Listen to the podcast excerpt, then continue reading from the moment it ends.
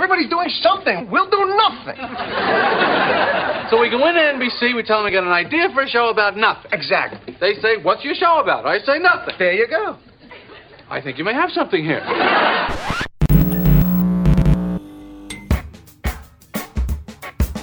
Acerca de Nada, un podcast de Diego Valle y Pablo Manzotti, donde hablamos de casi todo. Bueno, y llegamos finalmente al final, valga la redundancia, en este Acerca de Nada, que tiene espíritu de balance. Vamos a ir al lugar común del balance, pero antes recibo a mi amigo, el señor Diego Valle. Diego, ¿Cómo va? Y bueno, sí, eh, me parece que las listas de fin de año son un clásico al que no podemos ni debemos resistirnos, este, más allá de que abundan este, y en algunos casos abruman. Pero bueno, creo que también se pueden charlar un poco las tendencias en las cuales están enmarcadas estas listas y salir un poco del de solo citar títulos que puede ser interesante para algunos a nivel recomendaciones, pero bueno, también para otros un poco este, cansador. Así que bueno, la idea va a ser también eh, tirar un poco de lo que pasó en el año a nivel más conceptual y de tendencias. Así que tenemos esta primera parte del balance, porque lo vamos a dividir en dos, que forma parte de uno de los últimos episodios, el número 12, en este caso de Acerca de Nada. Bienvenida formal a todas y a todos. Arrancamos entonces, como dijo Diego, y vamos a arrancar con cine. Un año que obviamente, como casi todo el año, hay que leerlo atravesado por la pandemia, por el lockdown, y eso también afectó en la primera parte diría yo, y este es mi primer análisis, a lo que es la distribución y exhibición, porque eran ya producciones que estaban, y eso va a estar durante todo el año, que ya estaban comprometidas este año, pero a medida que avanza el año se empieza a pensar en el futuro, la interrupción de producciones, qué va a pasar el año que viene, qué va a pasar el 2021 y cómo se reperfila el negocio, inclusive estas semanas con una noticia bomba. Hasta te diría que cierra conceptualmente la pandemia por un lado, pero también que marca la tendencia de por dónde va a ir el negocio a partir de ahora y por dónde va a ir el tema de la exhibición y distribución. Nada, brevemente, sí. ya seguramente los que están en redes o siguen el tema lo sabrán, pero eh, en una escalada, un efecto bola de nieve que, que, que se viene manifestando desde ya hace bastante tiempo. Ahora fue Warner la que anunció que directamente todo su slate, o sea, todos sus estrenos de 2021 van a ir en simultáneo en su plataforma de streaming HBO Max y en cine.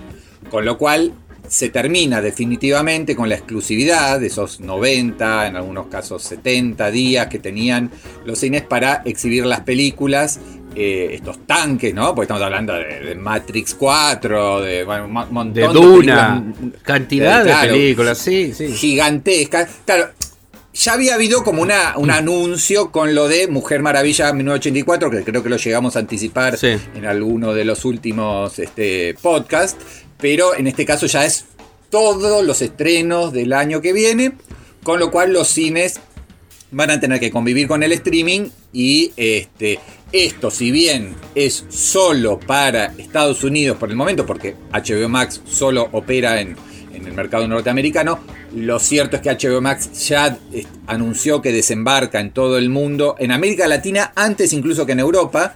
Este, esto lo estaba leyendo ayer, antes de mitad de año, por ahí, por junio, por ahí más o menos, ya va a estar, con lo cual es probable que todos los estrenos de la segunda mitad del año en la Argentina y en América Latina los tenga que compartir el cine con este, el nuevo HBO Max que va a estar operando en, en la región.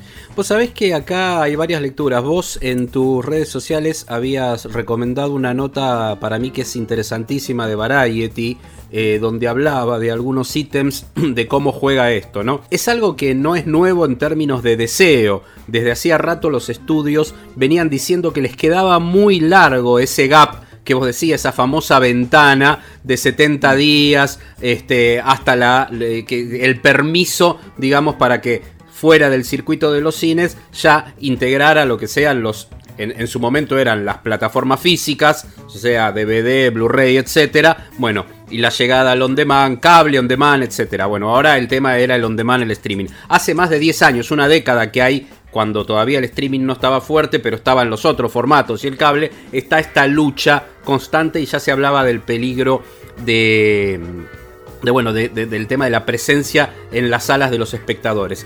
Pero por otro lado, acá lo que hay es claramente una situación que plantea algo que se está viviendo en países como Estados Unidos y sobre todo en Europa, ¿no? que están atravesando la segunda ola es la semana en la que se pensó hablar de la tercera ola del coronavirus, de la posibilidad de una tercera ola de la pandemia. Entonces esto genera una incertidumbre respecto de los espectáculos masivos. Ahí entrarían los cines, los de convocatoria en lugares cerrados. Entonces se lee como una jugada de Warner también que no, no, es casualidad esto que estaba en un momento de reestructuración y a nosotros a Argentina nos toca particularmente porque se estaba eh, consolidando el hub, se está consolidando el hub de Turner en la Argentina como el más importante de la región, otro va a ser en Singapur y después va a haber uno en Europa como uno de los centros claves de lo que es eh, el conglomerado Turner. Entonces en el combo de todo eso es marcar una posición. Frente a eso, yo creo que va a ser clave, pero clave, clave, clave, cuál va a ser la respuesta de los otros estudios, pero principalmente el estudio, que está a medio camino de esto. No habló todavía del 2021, pero las señales que, que dio para el 2020 son la de darle un privilegio al streaming. Estoy hablando de Disney con Disney Plus. El tema va a ser cuál va a ser la respuesta del otro gran conglomerado que es Disney frente a esta decisión de Warner. Y se está jugando con fuego, como leía en un artículo, ¿no? Porque realmente quizás no se está previendo lo que puede suponer esto para las salas, para la, la posibilidad del cierre de las salas para el futuro de la industria cinematográfica en el hay cine. Una visión, hay una visión conspirativa este, que es que están dejando morir a los cines para en algún momento también poder comprarlos a precio vil. Cuando vos sabés, cuando allá se declaran en quiebra, en bancarrota, este, los activos pasan a valer nada y todos esos este, eh, malls este, pasan a ser eh, activos muy tentadores para un Netflix, para un Amazon Prime Video, para un Disney, este, que podrían quedarse con toda la cadena. Claro. Y ya decidir absolutamente cuándo, dónde y cómo estrenar sus, sus contenidos. Ahora, eh, estoy de acuerdo. Los que tienen quizás menos margen de maniobra son por ahí Sony o Paramount, o, este, que eh, no tienen un servicio tan poderoso de streaming. Y creo que eh, hay algo que no marcamos, que es la propia crisis que está teniendo HBO Max en el mundo y que creo que eh, es una decisión también un poquito desesperada, que es, tienen realmente muy buena producción en cine, pero el servicio de HBO Max le está costando imponerse porque además es un servicio preexistente y muy caótico. Sabes que este, conviven en, la televisión por cable, en la satelital, un montón de HB, HBOs. Entonces la gente lo, que tienen que hacer es tratar de ir pasando a los viejos usuarios al nuevo servicio, que no se vayan. Eh, es el servicio más caro de todos. Y entonces... Eh, lo que van a hacer es tentarlos con estos tanques. Vos decís, bueno, mirá que vas a tener Matrix durante un mes, o Duna durante un mes gratis. Este, pero también es cierto que van a perder ingresos en el cine, que los ingresos en el cine son miles de millones de dólares por año. ¿eh? No es que eh, no, no, no, están arruinando solamente al dueño de la cadenita de cines de Ohio. Eh, están jugando con fuego realmente. Por eso. Y, yo veo un año muy turbulento, también como vos decías, eh, se están haciendo nuevas encuestas y la gente está con mucho miedo de volver a los cines, eso es una realidad. En los Estados Unidos ni que hablar. Eh, hay como por lo menos una mitad del público tradicional habitual de, cine que está diciendo yo en el 2021 si no cambia este panorama, si no estamos todos vacunados y, el virus baja muchísimo, yo no vuelvo a las salas. Entonces, ante ese panorama, creo que todos están diciendo, bueno, entonces potenciemos el streaming, salgamos a competir con todo contra Netflix y contra Disney Plus y, bueno, y el cine sufrirá y quizás en el 2022 rebotará o no. Pero eh, volviendo un poquito al, balance, yo me reía un poco porque pensaba cómo había empezado el año. El año empezó con el Oscar para Parasite. Parasite, sí. Había empezado en la Argentina con un éxito impresionante de taquilla, que es la película argentina mm, El robo del, el robo del siglo. Sí. Y llegamos a marzo pensaba en un año normal. Bueno, uy, qué bueno, gana una película coreana el Oscar. Uy, qué bueno, gana una película de, género este, argentina, funcionó súper bien. y de golpe pasamos a un año único, absolutamente, calculo que irrepetible, o por lo menos este, en el corto plazo, es algo que nos, venga un, nuevo virus. Este, pero ahora tenemos que hablar de nueve meses de, de cine cerrados y nueve meses del imperio del streaming.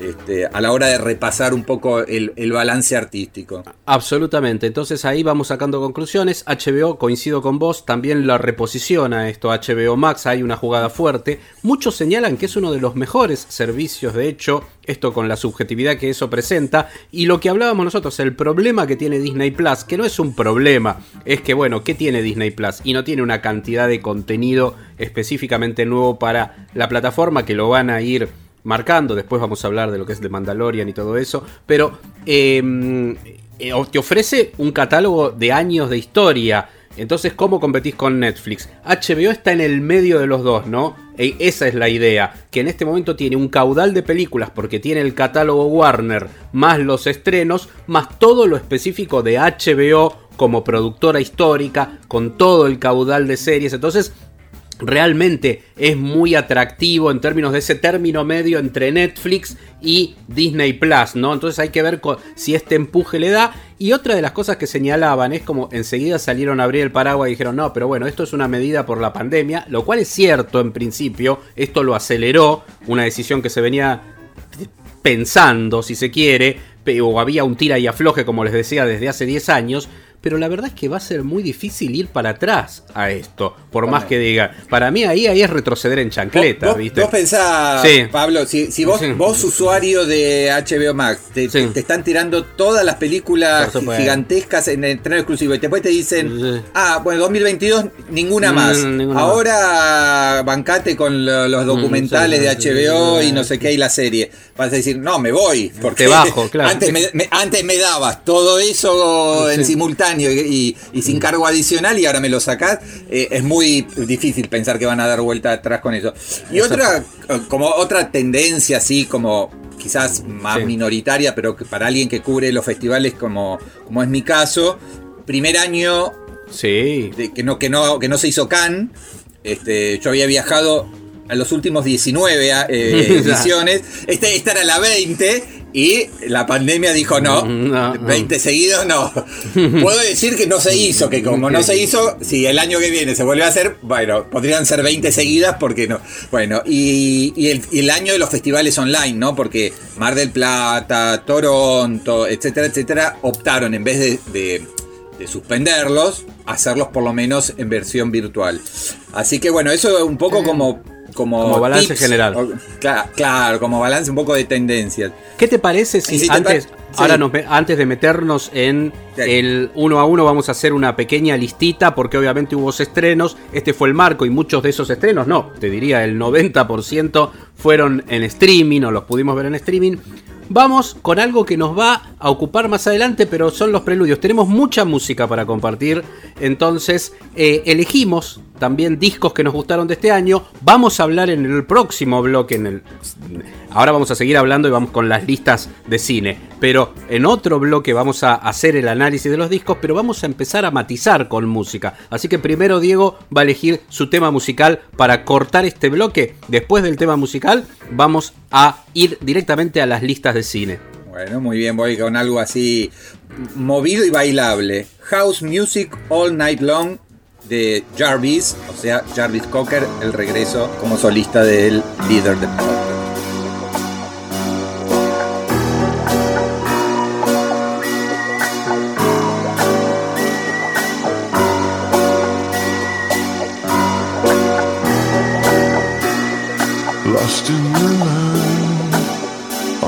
living room Adrift in a world of interiors get serious.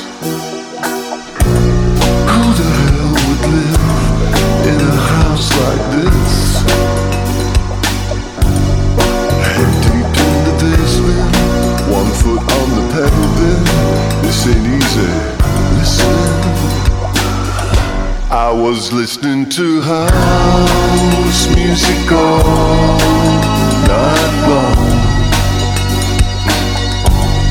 and all day too. I was waiting for you.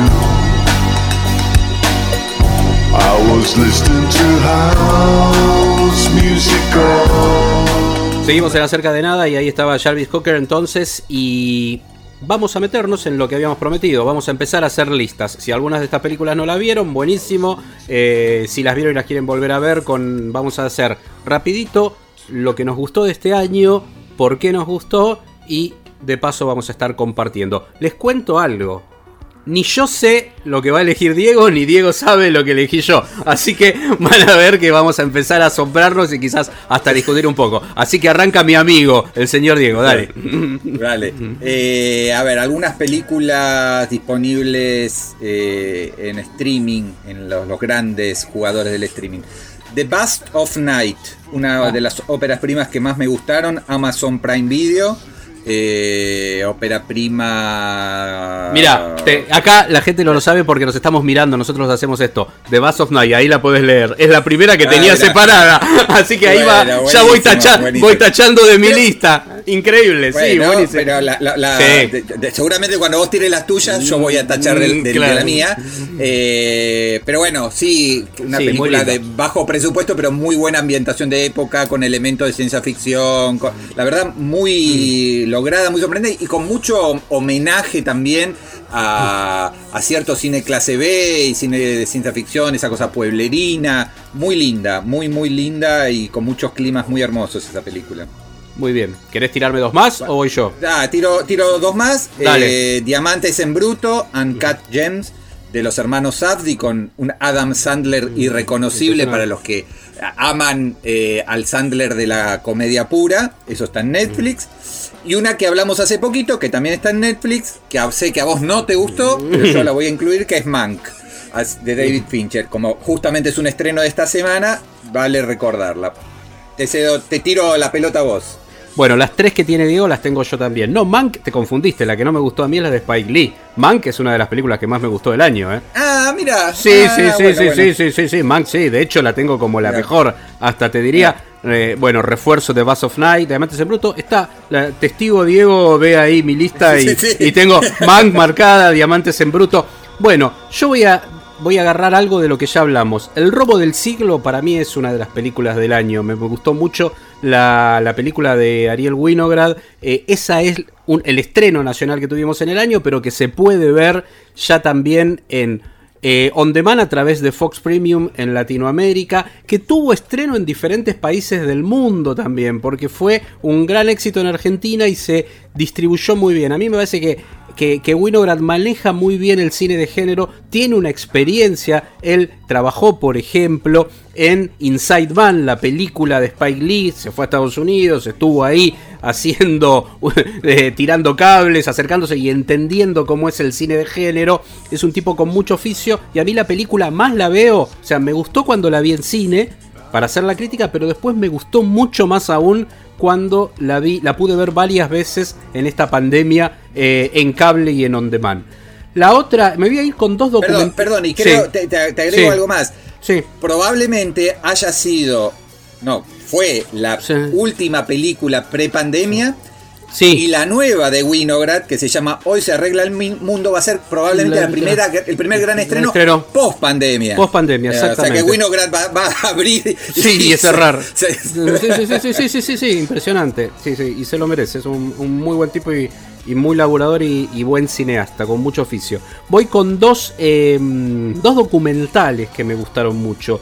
Uno creo que lo mencionamos en algún momento, es el documental de los Beastie Boys en Apple TV Plus, que se estrenó directamente ahí. Eh, el director es Spike Jones, parece que basada precisamente en el libro de Beastie Boy Story, la presentación de ese libro en un teatro en Nueva York y cómo van eh, cómo utiliza Spike Jonze el espacio de lo que es el espacio, digamos, a nivel cinematográfico del teatro, más la mezcla con el archivo es impresionante. Y la otra, ahí se los dejo a criterio de ustedes, tienen que buscarlo en la web porque no se puede, en, digamos, encontrar en plataformas oficiales. Zapa, recientemente estrenado, ¿eh? recientemente estrenado, es una locura, es para entender el genio musical de Zappa también, este es al estilo, como les diría, no es tan bueno como el de George Harrison que hizo Scorsese, porque está Scorsese detrás, pero es esta idea, ¿no? La familia involucrándose, dando material inédito y bueno, el director Alex Winter,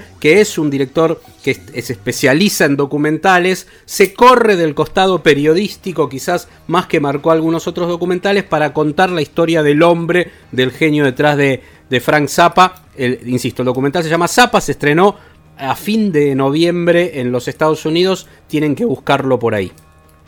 Bueno, yo las tenía las dos también. Mira Eh, No te lo puedo mostrar porque vos tenés en un Sí, papel sí, y yo papelito, en, una, en una pantalla. Entonces, la pantalla con el zoom no te lo puedo mostrar. Pero, este... Sí, a mí Zapa me gustó mucho, pero creo que es quizás demasiado oficial.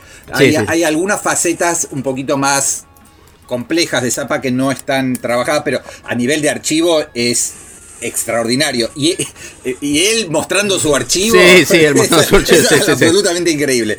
Y me, me parece que podemos sumar tres más eh, mu- eh, musicales que, de que los, los trabajamos en, episodios anteriores, pero no está mal recordarlos, que son Letter to You, el documental sobre el disco de Bruce Springsteen, Bruce Springsteen. American Utopia, eh, lo de David Byrne, y Hamilton, que es un musical puro y duro que está en eh, Disney Plus.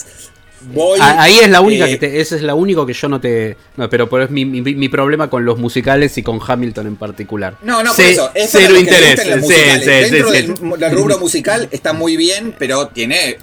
La, un- la única disidencia hasta ahora.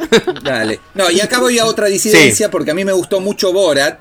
La- y a Ah, vos te acordás que no, te, no, que, no. que no te, que- que no te había gustado. ta- Era No. esa la que. Claro, esa, era sí. Era Borat la que habíamos Sí. discutido. Sí, este, sí, sí. Yo sí, la, la sumo. eh, Sí, sí, sí. Sumo también una película que no está en ninguna mm, este, plataforma, pero se consigue en el ancho y amplio mundo de internet, que se llama The Assistant. eh, Ah, una película con Julia Garner, Julia que es Garner, está sobre muy bien, el tema. Harvey Weinstein. Sí, sí, sí. Eh, Y una película que fue premiada en Sundance y en Berlín, que se llama Never, Rarely, Sometimes, Always, de Eliza Hitman, Hitman, y es, Mm. bueno, un tema sobre el aborto adolescente, etcétera, muy fuerte y muy impresionante. Te tiro ahora la pelota de vuelta. A mí. Sí, eh, yo voy a cerrar entonces con dos más, porque había un par más también que te había marcado. Bueno, la, de American Utopia también la tenía desde ya. Eh, otra de la que hablamos, eh, pa- para mí fue, te diría que en términos de empatía fue la película que más me gustó. El juicio a los siete de Chicago de Aaron Sorkin. eh, también se puede ver en Netflix directamente. Y me resultó muy linda y hasta descontracturada dentro de lo que siempre me cuesta entrarle al cine de, de Sofía Coppola, que me suele gustar mucho tiempo después del estreno, me gustó On the Rocks eh, en este caso, ¿no? Como una cosa un poquito más liviana eh, y, supongo que me garpa mucho también que esté Bill Murray, que, que me encanta siempre eh, adelante de la cámara, ¿no? Buenísimo. Bueno, voy con un punteo rápido porque yo me anoté unas cuantas. Dale, y vos Este, tenés más buen- por el como- tema de los festivales, como- aparte, sí, como, sí, sí. como buen obsesivo. Una que no sé Sí. si ya algunos la incluyen en series y otros la incluyen en los Sí. eh, top 10 de películas, que es la antología Small Axe que hizo Steve McQueen, que son cinco películas para la BBC.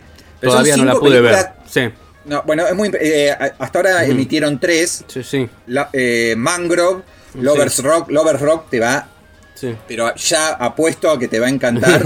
es solo una fiesta de la comunidad negra, eh, de, digamos, eh, dub, eh, bueno, distintos tipos de, de- de- de- así de reggae, y es la fiesta, los tipos bailando, fumando, este, y es muy, muy hermosa como está filmado y la banda sonora. Y mm, bueno, creo que la película que más me gustó del año, eh, que sí estuvo en festivales, que ganó Venecia y que podría ir al Oscar, eh, se llama Nomadland, eh, con Francis McDormand. Tuve la posibilidad de entrevistar a la directora, además, que se llama Chloe Sao, que estaba justo haciendo la postproducción de una de Marvel. Este, o sea, pasó de Nomadland, que es una película sobre Sí. trabajadores golondrinas, a directo este, el mundo Marvel. Otra muy hermosa y también con directora mujer, Sí, sí, eh, se llama Fi- First Cow, o sea, Primeras Vaca, este, de Kelly Reichardt. Eh, gran película. Lo nuevo de Hong Sang-soo, que lo vimos en Mar del Plata, que se llama The Woman. Who Ran.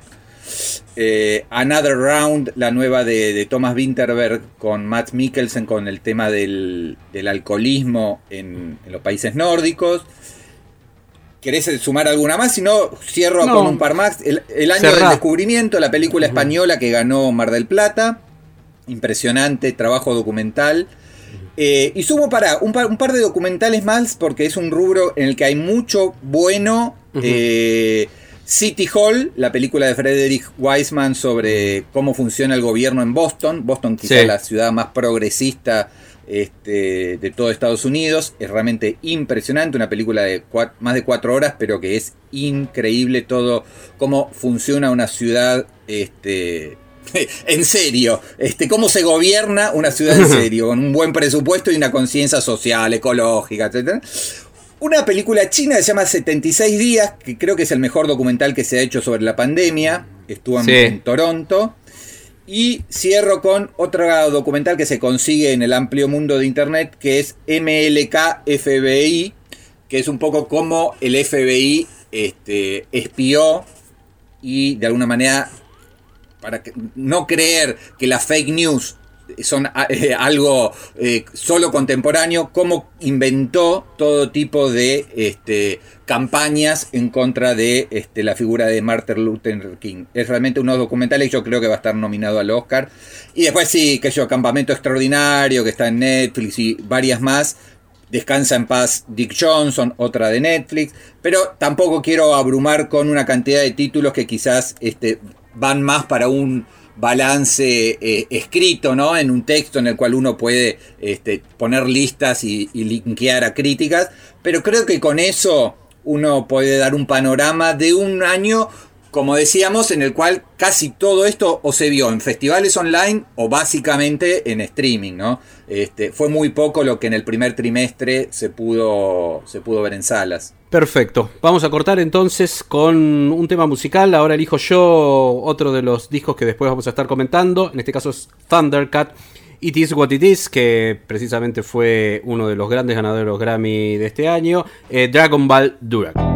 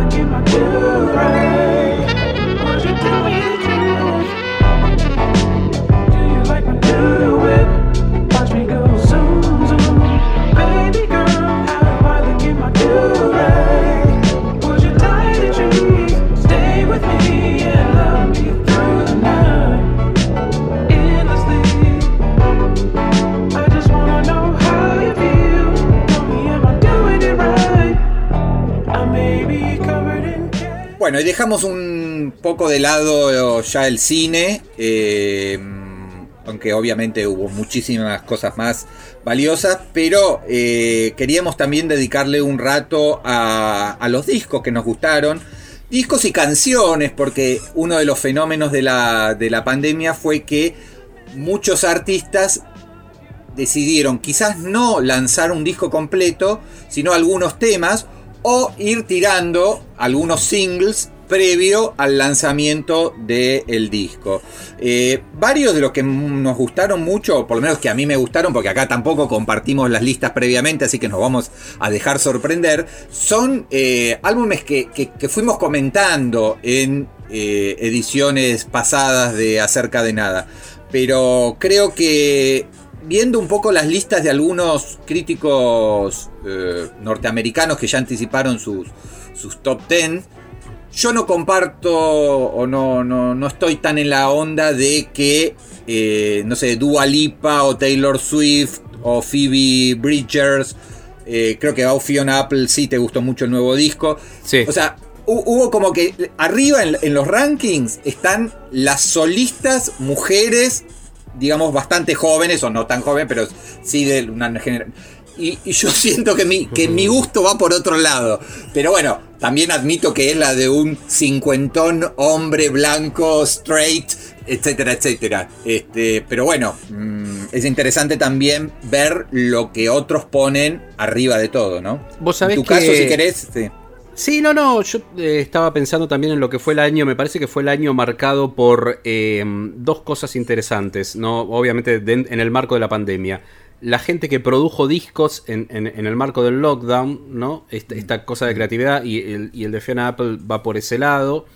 Eh, eh, de alguna manera también el, el- el disco de Bruce Springsteen del que hablamos también iba por ese lado, ¿no? Con esta, esta sensación del encierro, del lockdown. Y, eh, eso por un lado. Y por el otro, la producción de temas también se hizo más eh, específica, aunque algo que ya venía por, por esta idea de, bueno, eh, la cosa más artesanal, más los músicos con el estudio en su casa. Si bien ya lo utilizaban, esto se profundizó con lo de la pandemia. Y lo otro es los recitales en streaming, ¿no? La idea del recital, ya sea desde su casa o mezclados. Hubo presentación hasta de, de, de tema nuevo de los Rolling Stones en este marco, ¿no? Con una cosa... eh, y el desempolvar archivos y, y haber presentado, eso fue a través del canal oficial de YouTube gratuitamente, por ejemplo, cosas que antes había que pagar o que en última instancia estaban perdidas en la bóveda de cualquiera de las bandas, ¿no? Recitales de Prince, recitales de Pink Floyd, recitales de los Rolling Stones mismos, bueno, todas esas cosas me parece que estuvieron marcadas por la pandemia. Pero bueno, si te parece, eh, y haciendo este gran análisis que hicimos muy general de la situación de la música, también pasemos a elegir ahora entonces nuestros favoritos. Arranca vos nomás. Dale. Sí, yo creo que podemos escuchar un ratito, unos, segundos de Palace of Montezuma, que no es un tema nuevo, sino que es Sí. una, vieja, una vieja canción de la época de Grinderman de, de Nick Cave.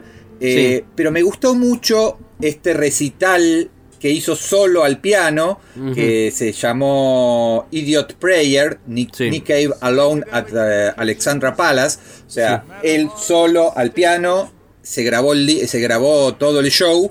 Y rescato esta versión, muchísimo obviamente más tranquila, más, este, si que- se quiere, solemne y melancólica, de Palacios de Montezuma. Lo escuchamos. Vamos, escuchemos un poquito, sí. The Hanging Gardens of Babylon, Miles Davis, the Black Unicorn, I give to you.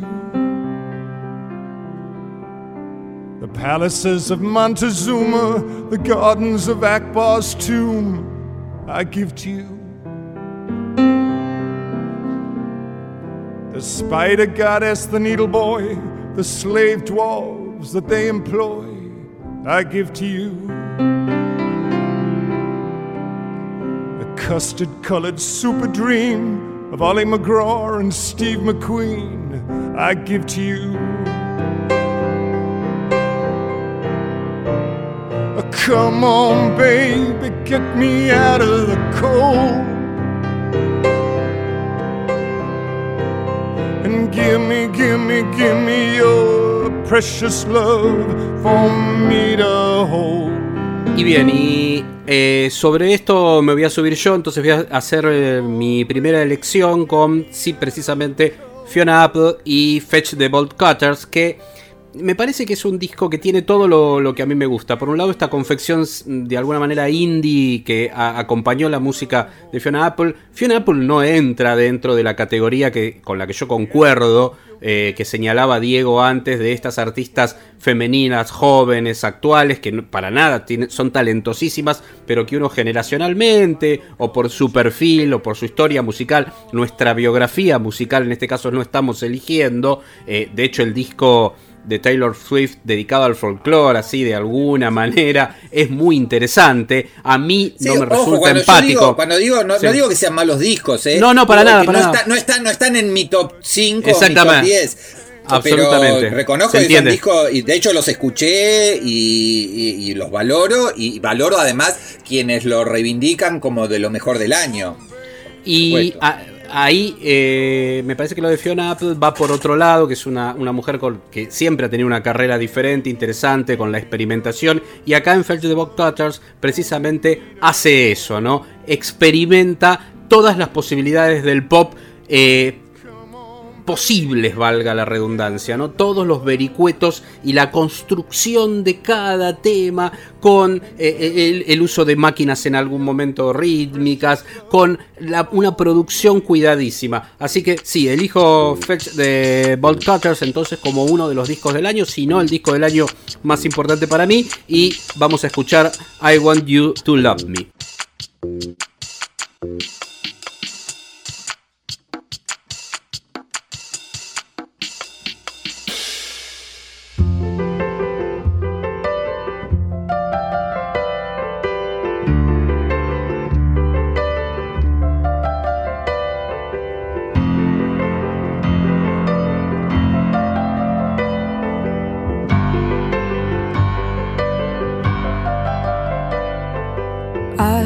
Many years. Every print I left upon the track has led me here. And next year it'll be clear this was only leading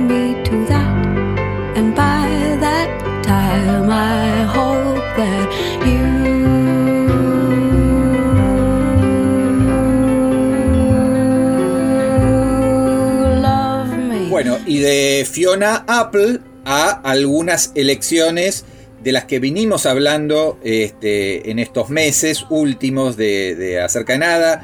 Love is the King de Jeff Tweedy, Sí. Beyond the Pale de Jarvis, o sea, el nombre que usa Jarvis Cocker, Letter to You de Bruce Springsteen, Serpentine Prison de Matt Berninger, todos estos tienen, los pueden buscar, este, su bloque específico en ediciones, en, en episodios anteriores. No me quiero olvidar de lo nuevo de Bob Dylan, el maestro volvió Sí. con Rough and Rowdy Ways. Eh, a mí me gustó lo nuevo de The Weeknd, que este, Sí. muchos lo, lo- lo minimizan por, por su popularidad y por su exposición pública, pero After Hours me parece un buen disco. Eh, otro que, de que hablamos y que así- acá sí tenemos diferencias. A mí me gustó la experiencia de Gorilas con Song Machine, con estas Sí. colaboraciones con Medio Mundo. Eh, Y un disco que me gustó y que también tuvo una recepción muy dividida fue The New Abnormal de The Strokes. Este, cuando Sí. salió la gente dijo, esto es, esto, esto es lo que no tenía eh, preparado The Strokes. Pero a mí me gustó mucho el disco en general y particularmente un tema que podemos escuchar unos fragmentitos, este, a bien setentero, Sí. Brooklyn Bridge to Chorus.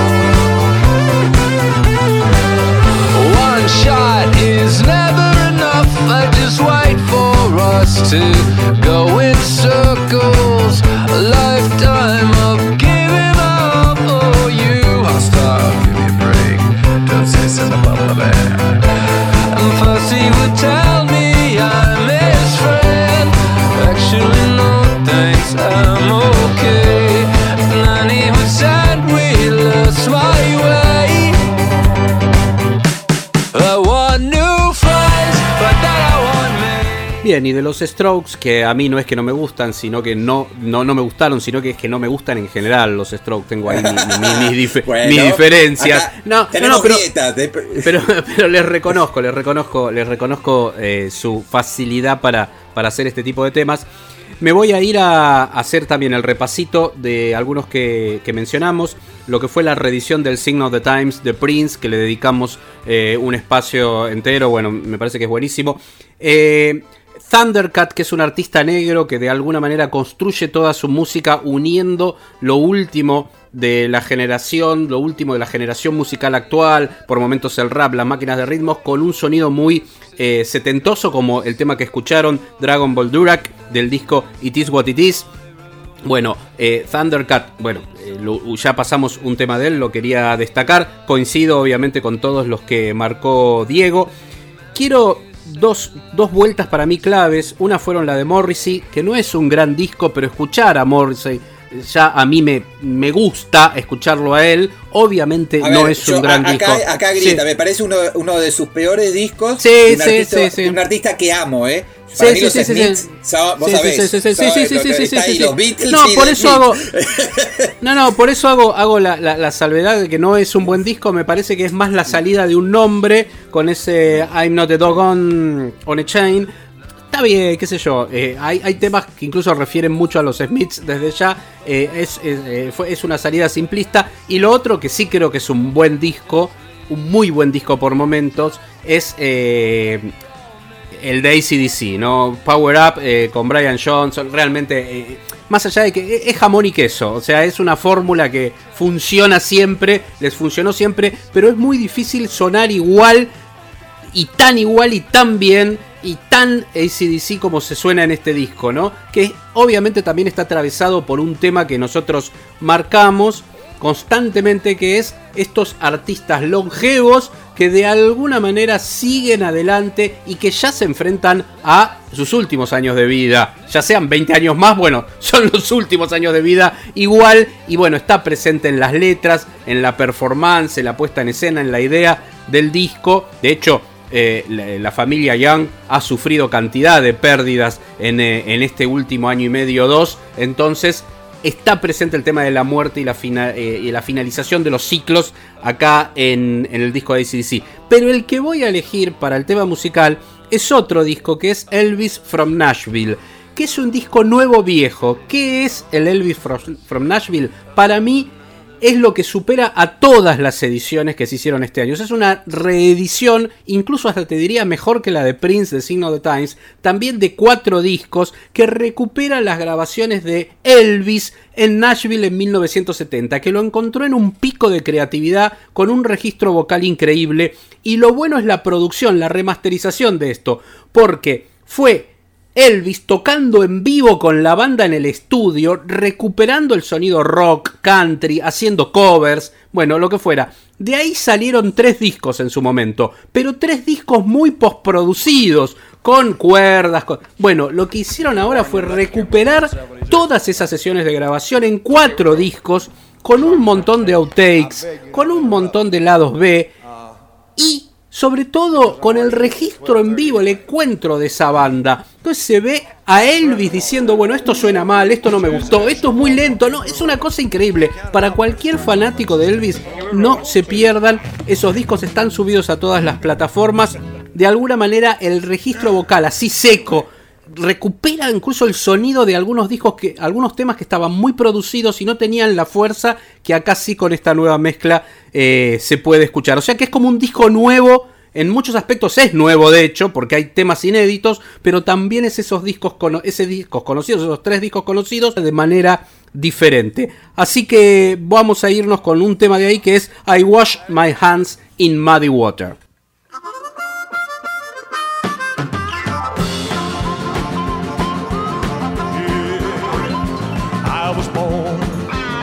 in Macon, Georgia.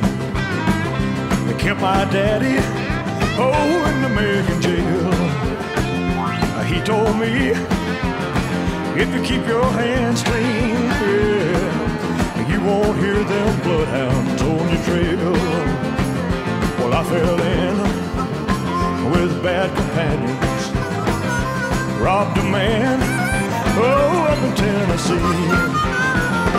They caught me way up in Nashville, yeah.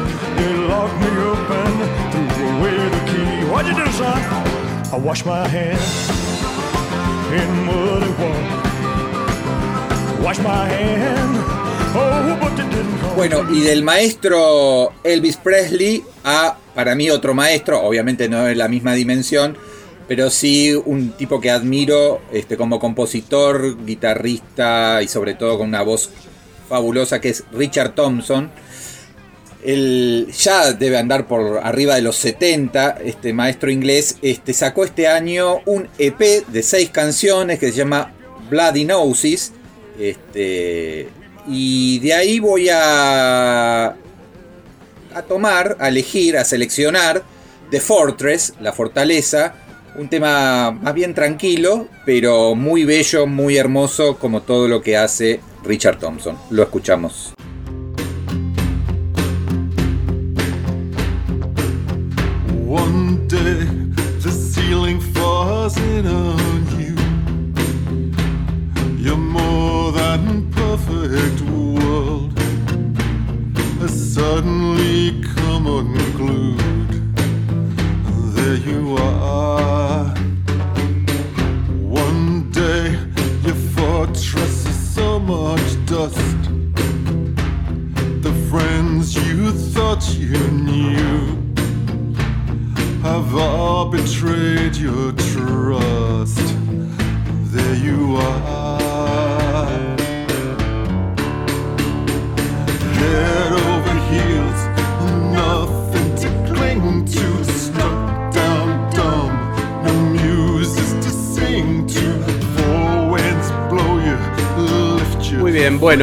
Fue el año entonces de las reediciones también y que utilizaron la pandemia los músicos, como decíamos antes, para incluso hacer algunas cosas experimentales en términos de sacarse el gusto y hasta declaraciones políticas, lo que hablábamos de Matt Van Morrison en eh, hace muy poquitos eh, podcasts atrás, donde eh, lo que en última instancia él estaba planteando es su situación política con ese no, no More Lockdown respecto de una situación hasta mundial, no su postura política al respecto.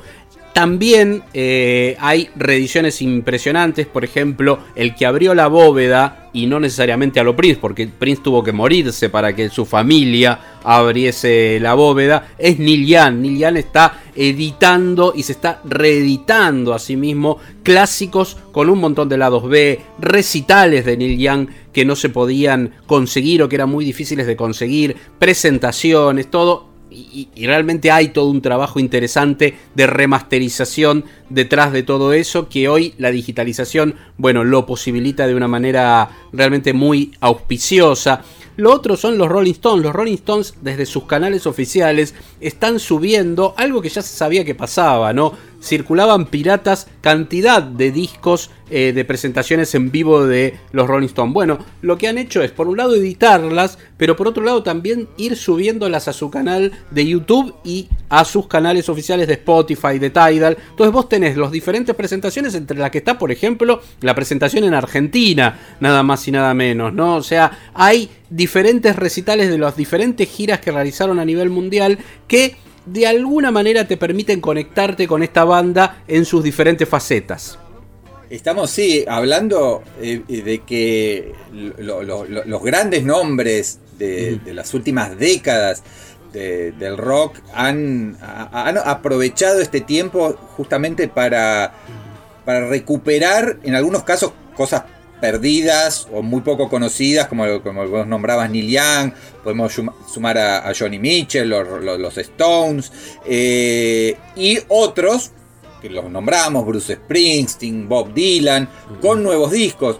Con lo cual me parece que una de, una de las tendencias de este año uh -huh. es el regreso o eh, la actualidad este, virtuosa de muchos mitos vivientes de tipos muy grandes en edad, pero eh, en pleno esplendor creativo. Y me parece que un buen cierre es eh, re recuperar el tema con el que volvieron este año, después de una inactividad bastante pronunciada, los New Order. New Order. Banda mítica, desprendimiento de Joy Division, de, de todo el mundo este, de la electrónica y que yo que sí, lo que fue lo que fue básicamente la historia de la movida Manchester, de la famosa movida Manchester, quizás como también está Smith ahí, ¿eh? eh lo que sí. pasa es que bueno, Morrison ya sabemos lo, el, el te- el temperamento muy particular que tiene, entonces él se siente como par, no, no, no parte de Sí, eso sí. y se alejó no de todo de lo que no fueron. quiere ser parte de la movida, él es De la único. movida, él es Este, único, exactamente. yo no soy Manchester. claro, exactamente. Sí, la, el famoso que, tema. eh, Ahí, ahí ya que, ya que que- estamos, si pueden, para entenderla, no, no, porque hice el link ahora eh, a, una película que busquen, que no sé si está en plataformas, para entender el tema de Manchester y de Manchester en sí. Es 24 Hour Party People, es una excelente película de Winterbottom, que, que la verdad que, que- que bueno, que hay que buscarla, hay que buscarla, pero eh, se consigue fácilmente buscándola. Eh, bueno, y está New Order, vamos, que nos tuvo un montón de... Be- Be a Rebel, lo, Mm. lo nuevo de New Order, este, para cerrar esta especie de, de balance musical, acotado, limitado, superficial, pero personal y con la mejor onda de todo. Y volvemos con el último, con el último bloque de Acerca de Nada, episodio 12.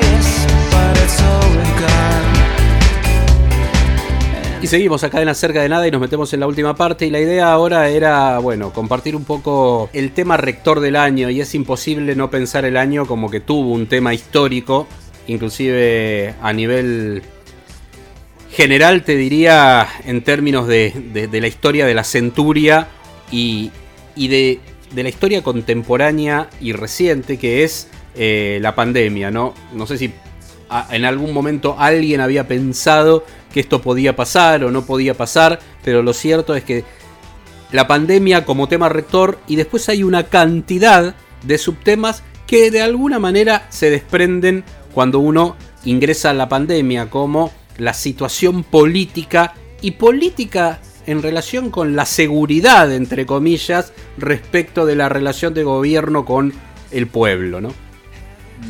Sí, eh, yo creo que fue un año, obviamente, para todos durísimo, eh, porque cambió todas las perspectivas, las reglas de juego, lo que uno tenía previsto, los planes, los viajes, la economía. eh, es un, a mí me hubiera gustado llegar a esta altura del año y decir, bueno, voy a hacer un balance, por ejemplo, del primer año de gobierno de Alberto Fernández, con lo bueno, lo malo, lo regular, lo que y la verdad es- está tan dominado por, por los efectos de la pandemia que uno no sabe hasta dónde fue errores forzados o no forzados o la situación o cómo podría haber sido en caso de no haber existido la pandemia. Con lo cual, en ese sentido, a mí me cuesta mucho hacer un balance más allá de que lo tengo, lo hemos charlado en charlas de café, este, y, y- pero me parece que está todo demasiado impregnado, imbuido, contaminado por la pandemia. Obviamente, lo otro eh, indudable que marcó a la Argentina del 2020 es la muerte de Maradona, reciente, Sí. hace unas- unos pocos días, pero este, que me parece que marca más que el fin de- del año y de la pandemia, diría que es casi el final de, de- de un- de un- de un- de una época del- de la Argentina, de- del del fútbol, de la cosa popular, del siglo XX, de- se terminan muchas cosas con Maradona y por eso nos pegó tan fuerte.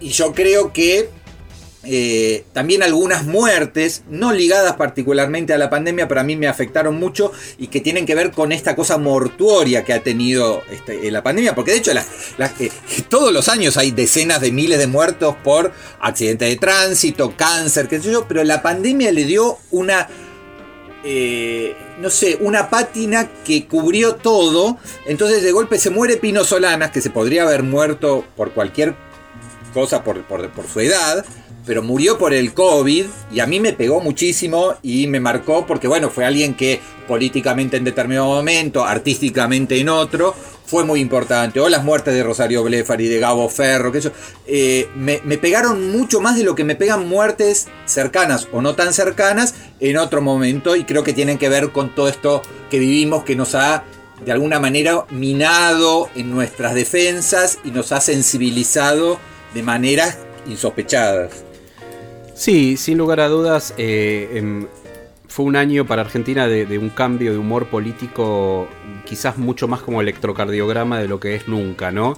Eh, Por esto, porque en muy poco tiempo eh, Alberto Fernández como presidente tuvo un, un registro histórico de popularidad que habitualmente lo tiene un presidente en sus primeros famosos 100 días de gobierno, pero acá todo lo contrario, sino que él no había logrado, porque era un, gobierno que estaba sinuoso en los primeros dos meses, y se encontró con que eh, la decisión acertada en principio y firme frente a la pandemia le dio toda una popularidad y un nivel de aceptación que no tenía antes. Y eso se vino abajo bastante rápido pero es interesante leerlo en el contexto mundial porque esto pasó en casi todos los países, porque tiene que ver con el humor, por eso decía, el humor social es muy cambiante en el tema de la pandemia y más allá de que yo creo Pero, que y son- además, eh, es- acordate de esto, Pablo, perdón que te interrumpa, pero Sí. me acordaba cuando vos contabas estos primeros meses Sí. o, el, o el comienzo de la pandemia, que Argentina era ejemplo.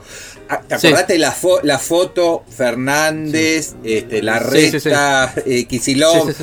Por, fin se juntan los líderes sí, políticos sí, de diferentes espacios porque la pandemia, bla, bla, bla. Y ahora terminamos, no voy a opinar de quién tiene la razón, pero con un enfrentamiento terrible entre el gobierno nacional y el gobierno de la ciudad de Buenos Aires por el recorte de fondos, o sea, peleados a más no poder. O sea que el comienzo y de alguna manera el final, por lo menos de la primera Claro. ola de la pandemia, son con dos fotos completamente opuestas. Por eso hablaba de que me parece que el, el electrocardiograma habitual de la política, que no hay que, no hay, no hay que ligarlo nada más que Argentina, esto está pasando en todo el mundo igual, ¿no? Pero digo, eh, más allá creo que nos estamos eh, estamos haciendo el primer balance este en respecto de Argentina, y sí, me parece que es más fuerte que en otras oportunidades, es, es más pronunciado, ese sería el término. Frente a esto creo que sí, que cualquier análisis serio de gestión no puede dejar de lado la pandemia para bien o para mal. Hay algunos que señalan que se han hecho las cosas muy mal. Yo creo que no, que eso fácticamente ha demostrado que no, porque Argentina no ha tenido fotos terribles que ha habido en otros países del mundo, con cadáveres en la calle, con, recordemos eso, eso acá no pasó. Hay algo que es real, eh, hubo un momento de casi plena ocupación de no se lleva esa foto sin y con un momento de plena ocupación de salas de terapia intensiva. Si no se hubiese hecho el refuerzo en los meses anteriores de esas salas de terapia intensiva, seguramente hubiesen sido esos muertos en la calle. O sea que hay cosas atinadas. Hay cosas que no fueron atinadas, sí, seguramente. Es un, a un plan de estrategia de salida, la situación de la educación que está como uno del centro del debate y daría también para miradas diferentes. Eso como gestión. Yo creo que es un gobierno que tiene desaciertos, en algunos momentos errores no forzados muy importantes y sobre todo creo que sí lo positivo que tiene es cuadros muy interesantes. O sea, creo que hay gente muy interesante. eh, ese es el primer balance que uno puede hacer dentro del gobierno, pero que eso no se refleja en las políticas, sobre todo, insisto, frente a estos errores no forzados, cosas que no deberían cometerse.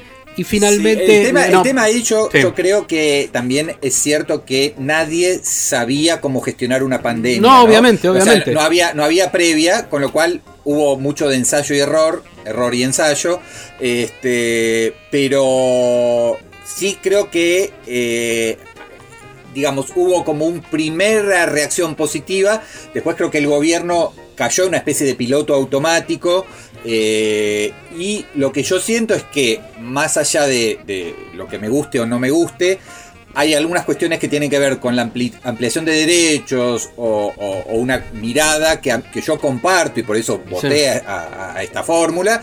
Y me parece que con, si se llega a aprobar el aborto, ¿no? El aborto legal, este, si ahora sale, como va a salir, digamos, el impuesto este, excepcional o el aporte solidario, o sea, todas cosas que se habían planteado, que tardaron meses en, en- en llevarse al ámbito legislativo y en aprobarse, con lo cual, digo, más allá de que las compartas o no, son iniciativas de un gobierno que si no... Que, que parecía que no iban a salir nunca, de que iban a entrar, entraban en esa especie de cosa monótona y mediocre mientras la, la digamos, la crisis se acrecentaba, estamos con un nivel de pobreza muy alto. Entonces yo lo que siento es que es momento y celebro que más allá de lo que opine cada uno sobre esas medidas, las medidas ahora se estén apurando, se estén sacando, se estén mandando las, este, los proyectos de ley al Congreso. Y si el año termina, o primeros meses del año que viene, con la ley del aborto aprobada, con el impuesto a la riqueza aprobado, y, me parece como que hay una iniciativa que se puede retomar con una economía que ojalá, ya hay unos primeros síntomas, recupere algo de actividad porque, este, porque fue muy duro. Fueron un, un año parado con un país que ya venía muy mal. Esto, esta es la gran diferencia con Europa, y con esto cierro la idea. Europa y Estados Unidos han sufrido la pandemia de una manera atroz. Como vos decías, incluso países como Italia teniendo que elegir a quién se trataba o quién no en una terapia intensiva. Pero vienen con el, con el Banco Central de Europa este, tirando decenas de miles de millones de dólares en salvatajes. O este, Estados Unidos, que enseguida en pocos meses se recupera porque tiene una economía sólida. Mientras que nosotros ya veníamos de cuatro años muy duros. Y esto fue un golpe letal, el cual nos va a costar este, bastante salir. Perdón que me, me fui, pero quería como este, cerrar la idea. No, y, y- y se, y se complementa desde ya, porque yo ahora iba a pasar al tema Maradona, del cual no me había referido. Yo creo que Maradona condensa eh, todas las muertes de la pandemia, ¿no? De alguna manera. Es, eh, lo, lo tomo como el gran duelo, el primer gran duelo universal. Y esto quedó demostrado de. Yo, yo la verdad es contrafáctico, no me gusta hablar sobre contrafácticos de la misma manera que no me gusta en el caso de la pandemia, si se hubiese hecho, si no se hubiese hecho, es sobre el dato en última instancia. Por eso decía, bueno, si vos reforzaste el sistema, es claro y tuviste un 100% de ocupación, si no tenías eh, el, el sistema reforzado, eso eh, eh, obviamente iba a colapsar, eso es un dato. Si un gobierno hubiese estado, no hubiese estado, ¿qué hubiese pasado si Alberto Fernández no hubiese tenido pandemia? De eso no se puede hablar, no se sabe qué hubiese pasado. Eso es un contrafáctico. Lo mismo acá sucede, ¿qué hubiese pasado si no hubiese tenido la pandemia? ¿Cuál hubiese sido la repercusión a nivel mundial? Y seguramente hubiese sido diferente. Lo cierto es que el luto, el luto yo creo que tiene que ver con que en la muerte de Maradona se condensó eso, también se, se condensó el final de una forma de ver el fútbol, de una relación con, con el fútbol. No hay más que ver el excelente documental de Asif Kapadia que registra ese momento luminoso de Maradona, el Mundial 86, pero sobre todo su pase al Napoli en sí mismo y esa conferencia de prensa que registra, ese archivo que registra Asif Kapadia, en el cual uno ve un Maradona muy joven mirando al presidente del Napoli gritarle a un periodista que se vaya porque le hablaba de la camorra, toda una cosa muy rústica, muy rudimentaria, que hoy no, una presentación de la estrella máxima del fútbol mundial, el fichaje más grande de la historia en ese momento, y vos lo ves en un, en un lugar que era un galponcito. Eh, hoy es impensable el fútbol desde ese lugar con la maquinaria eh, económica detrás, ¿no? Entonces me parece que también es le- el muer- eh, la muerte de la inocencia de ese fútbol. En, el sentido bueno lo estoy diciendo de inocente, ¿no? Porque era sublime por otro lado. y para, para nosotros también es el fin del siglo XX. De alguna manera es el fin del siglo XX. No fue con la caída de las Torres Gemelas, fue la muerte de Maradona lo que selló el fin del siglo XX. Y, y aparte va a ser uno de los registros más importantes de este siglo y seguramente si no junto a las Torres Gemelas los dos registros más importantes eh, y la pandemia desde ya de la primera los primeros 50 años del siglo XXI. Sí, a mí me pasó algo rarísimo con el tema Maradona. Eh, por supuesto, soy eh, un fan absoluto de, de su fútbol, ¿no? O sea, creo que nadie me ha hecho disfrutar tanto. Quizás Messi, pero, pero a nivel selección, obviamente lo, lo de Maradona y el 86 fue el pico máximo de felicidad. Este, y yo hace años que le había perdido como el rastro a Maradona. O sea, Maradona estaba siempre por, por H o por B en los Sí. programas de Chimentos, eh, en los pro- por sus problemas médicos, de adicciones, este, por la plata, porque si el contrato, porque si se iba a los países árabes, si se- bueno, todo eso a mí no miro televisión, no sigo esos portales, nunca me interesó, no sabía. sí, que se Ojeda, no sé qué, que estaba en pareja, pero medio como... Y el momento en que me entero que, que muere, eh, a, a pesar de, como, como decía, de haberle perdido el rastro durante tanto tiempo y quedarme con esa imagen este, extraordinaria de- del Maradona jugador haciendo ganar a una selección prácticamente solo o a o un equipo de, segundo o tercer nivel como el Napoli, llevarlo a, la cima de Europa, él solo, este, me, golpeó de una manera que, que quedé eh, choqueado durante varios días, en los cuales, eh, además de la angustia y el dolor y la tristeza, eh, yo soy un, workaholic y, y- y soy como muy efi- efectivo o eficaz en poder escribir todo el tiempo, en sacar trabajo, en no, no importa que se caiga el mundo mientras yo tenga la computadora conectada a internet, la vida sigue y, y- y- y eso, eh, estuve como en una nebulosa. Este, totalmente desacomodado. No, no- nunca pensé que, me, había, que me, me pudiese pegar de semejante manera una muerte. Cuando yo te digo que para mí Maradona el- el- el murió, entre comillas, este, cuando, cuando dejó el fútbol. Porque a mí todo el otro Maradona eh, que iba a Venezuela o que iba a Cuba tampoco me interesaba. No me interesó Claro. ni, el, ni, ni el Maradona político, ni mucho menos el, el- el Maradona del- de los hijos legítimos o ilegítimos. eh, pero, pero fue un cimbronazo que creo que tiene que ver con esto que vos decís, eh, Pablo, muy bien, que es el fin de una época. Sentir que se va algo irrepetible, único, genial, contradictorio, este, porque también tenía unas facetas este, indefendibles. Pero se va una época muy importante en nuestras vidas y, y del siglo, como decís. El, el tipo que marcó, este, no sé, yo nací a fines de los 60, pero que me marcó desde el año 79 que me despertaba en las madrugadas para ver al juvenil antes de ir a la escuela, este, el famoso eh, juvenil del Mundial año de 79 en Japón, con Ramón Díaz y Maradona, esa dupla increíble. Fue, o sea, para mí fue todo eso. Y ya Sí, no está sí. más. Me lo sacaron. Se me, se me por más que uno puede decir el Maradona este, cerebral, inteligente, brillante, yo había muerto hace mucho y lo que veíamos en las canchas con gimnasia era una especie de algo que lo llevaban este, y que daba mucha pena, ¿no? Absolutamente, absolutamente. Y creo que ahí es donde se condensa, se condensa todo. Y bueno, y fue un año respecto de, y como para ir cerrando ya, eh, un aspecto totalmente diferente, pero en el caso del entretenimiento, es un, un año también eh, que, la pandemia apuró todo lo que es el mercado de la televisión, ¿no? En, en- en Argentina. Eh, bueno, arrancaba el año con, con, con toda la situación de Polka, quizás la productora que puso un antes y un después en, en términos de producción cuasi cinematográfica llevada a la ficción diaria que cambió los parámetros y que entró en crisis como todas productoras porque básicamente hoy pensar la, la ficción televisiva en términos de canales de aire, de lo que no es un segmento como puede ser el cable, y ya no te estoy hablando ni siquiera del cable, te estoy hablando de pensar en el streaming, los costos como han cambiado también en todo Lo sentido. explicaba no se muy bien hablar. Patricio Vega, ¿te acordás? En la Claro, le claro, hicimos, absolutamente. Ese fue un gran momento también de nuestro podcast. Sí, sí, sí, sí, la entrevista con Patricio Vega.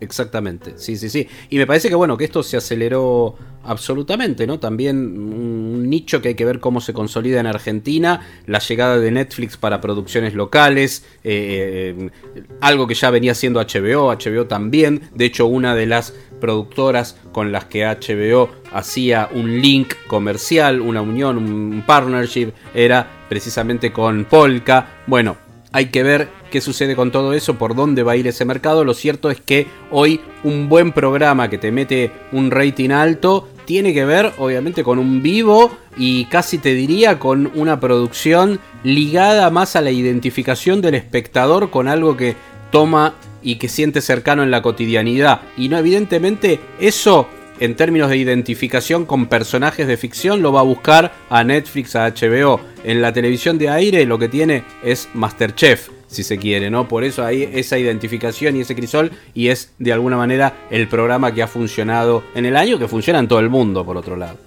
Sí, y siguiendo con tu línea, otro de los eventos o tendencias que se consolidaron eh, en este año fue el famoso multimedios E ESPN Fox eh, en, en el ámbito deportivo, ¿no? Eh, ya la, la fusión de Disney comprando Fox se había dado ya hacía bastante, pero acá eh, ESPN terminó de absorber Fox y a todos los periodistas, si bien las señales de Fox todavía, de Fox Sports, ¿no? Este, eh, siguen funcionando. Fue, me parece, a nivel.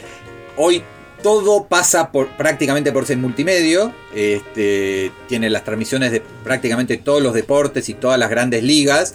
Eh, queda algo en DirecTV y queda algo a nivel nacional en Teis Sports, pero me parece que fue realmente algo que dejó muy, muy profundamente marcado. Eh, hay mucha gente que se quedó sin trabajo, hay figuras de Fox que pasaron a ESPN. eh, y ESPN se iba a desprender supuestamente del fútbol argentino porque lo tenía Fox.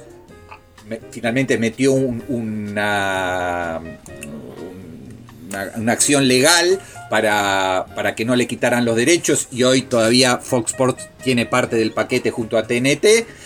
Con lo cual ahí hay algo que ver porque la fusión este, Disney-Fox no está aprobada en la Argentina y puede haber novedades por ese, por ese lado y habrá que ver también hacia dónde va este, los derechos del fútbol argentino finalmente para el año 2021. Pero me parece que dentro de los cambios de concentraciones, de negocios tradicionales que van mutando hacia otro lado, yo creo que el deporte va este, inevitablemente también que ir hacia el streaming y ya en algún momento más este, veremos como Amazon Prime o Netflix o los que sean van a ir comprando las ligas, quedándoselas por en detrimento, digamos, de, los canales de aire o de, o de cable.